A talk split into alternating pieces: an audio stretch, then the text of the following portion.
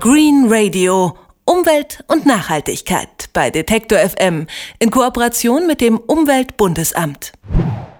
Permakultur. Das ist doch diese Landschaftsplanung, bei der man dann mit dem eigenen Garten eigentlich nichts mehr zu tun hat, oder? Falsch. Am Anfang hat man sogar ziemlich viel damit zu tun. Erst später, wenn das Konzept stimmt, wird es weniger als im normalen Garten.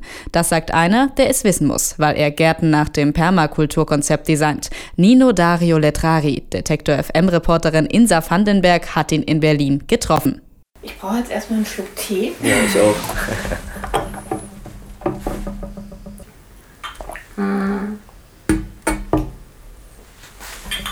Der Tee ist heiß und ein wenig bitter. Salbei aus dem eigenen Garten. Natürlich. Das ist schließlich einer seiner Grundgedanken bei der Permakultur, unabhängiger werden von der Nahrungsmittelindustrie. Selbst anbauen, was wir essen oder eben trinken. Nino Dario Letrari ist Landschaftsgärtner, aber viel wichtiger für ihn auch Permakulturdesigner. Einer der bisher wenigen in Deutschland.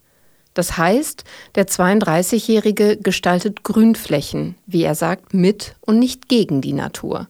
Das Zusammenleben von Menschen, Tieren und Pflanzen soll dabei so miteinander kombiniert werden, dass die Bedürfnisse aller so weit wie möglich erfüllt werden. Dann gäbe es den größten Ertrag für alle. Dazu schafft der Berliner ein sich selbst regulierendes System, in das man am Ende kaum noch eingreifen muss.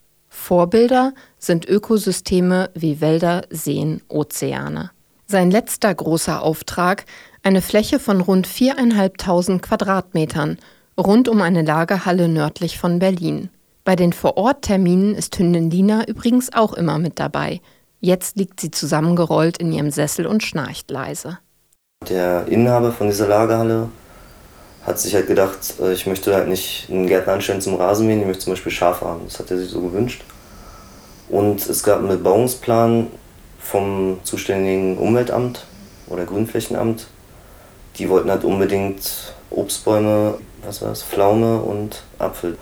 Und das mussten 47 oder 48 Bäume am Endeffekt sein. Ja, dann habe ich dem halt insgesamt eine Streuobstwiese geplant. Und diese Streuobstwiese habe ich halt bestückt mit ganz, ganz viel alten Apfelsorten und alten Pflaumensorten.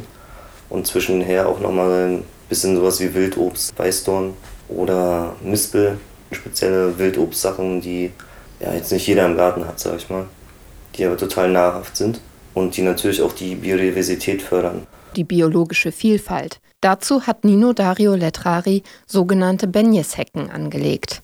Das sind Äste, Zweige, Reisig, die als Wall gestapelt werden. So kann der Baumschnitt der Obstbäume die Hecke immer wieder neu auffüllen. Dazu das Schafsgehege, wobei die Tiere mit einem Elektrozaun über das ganze Gelände ziehen, weil sie ja der natürliche Rasenmäher sind. Außerdem gibt es einen Pausenaufenthaltsraum für die Arbeiter aus der Lagerhalle. Das ist eine Pergola aus Rubinienholz, aus einheimischem Holz, mit zwei Sitzmauern, die wir vom Straßenabriss haben, die Steine wiederverwendet. Das ist auch ein Prinzip zum Beispiel der Permakultur, recyceln, nicht wegschmeißen. Und Wege, Transportwege sparen, deswegen einheimisches Holz. Bei der normalen Landschaftsarchitektur geht es vor allem um Ästhetik. Also ganz platt gesagt, was wächst hier gut und sieht schön aus. Bei der Permakultur soll es darüber hinaus auch darum gehen, besonders ertragreich zu sein. Das Hochbeet zum Beispiel kennt man auch im klassischen Gartenbau. Sieht schick aus und gut. Die Permakulturdesigner hingegen sehen den besonderen Nutzen. Man kann aufgrund der Höhe rückenfreundlicher daran arbeiten. Die Pflanzen sind näher an der Sonne, wachsen schneller, sind vor Schnecken besser geschützt. Also bietet sich das Hochbeet auch als Frühbeet an, in Kombination mit einem Gewächshaus.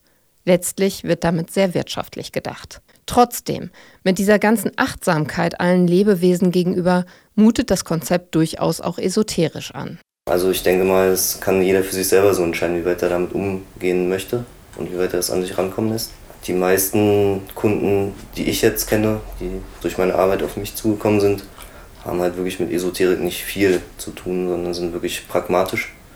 Möchten halt Gärten haben, die besonders nutzbar sind und ökologisch. Überwiegend Menschen, die gebildet sind und sich bewusst mit Essen und Kleidung auseinandersetzen. Wenn die Kunden dann besondere Wünsche haben, die mit Nutzen wenig zu tun haben, dann schluckt der Permakulturdesigner zwar kurz, ist aber nicht allzu streng.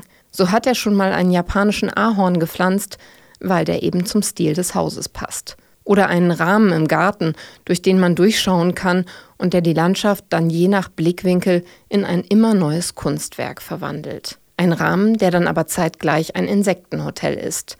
Der Berliner ist halt Dienstleister. Der Kunde zahlt für die Planung einer Fläche von 2000 Quadratmetern rund 2500 Euro.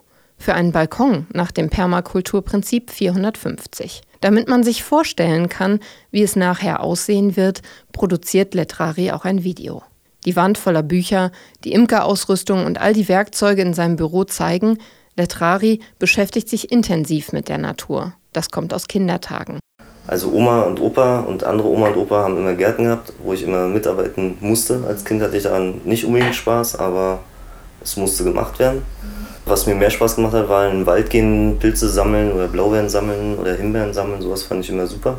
Und als wir noch Zonenkinder waren, sag ich mal, ja, also zu DDR-Zeiten, sind wir dann mit den Großeltern auch zum Markt gefahren, vom Konsum und haben dann einen kleinen Tisch aufgebaut gehabt und Johannisbeeren und Himbeeren und sowas verkauft. Ne? Und mussten wir so lange stehen bleiben, bis es halt verkauft war. und dann ging es erst nach Hause. Tja, von daher ist so dieses Selbstversorger-Ding einfach immer da gewesen. Permakulturdesign hat er dann an der Permakulturakademie in Berlin studiert. Kein staatlich anerkannter Abschluss. Das sei ihm und auch seinen Kunden aber egal. Nino Dario Letrari ist Permakulturdesigner, einer der wenigen in Deutschland, weil das Konzept hier noch nicht so bekannt ist, wie beispielsweise in den USA, Australien, aber auch Österreich und der Schweiz. Um es kennenzulernen, ist Detektor FM Reporterin Insa Vandenberg zu dem Berliner gefahren. Green Radio Umwelt und Nachhaltigkeit bei Detektor FM in Kooperation mit dem Umweltbundesamt.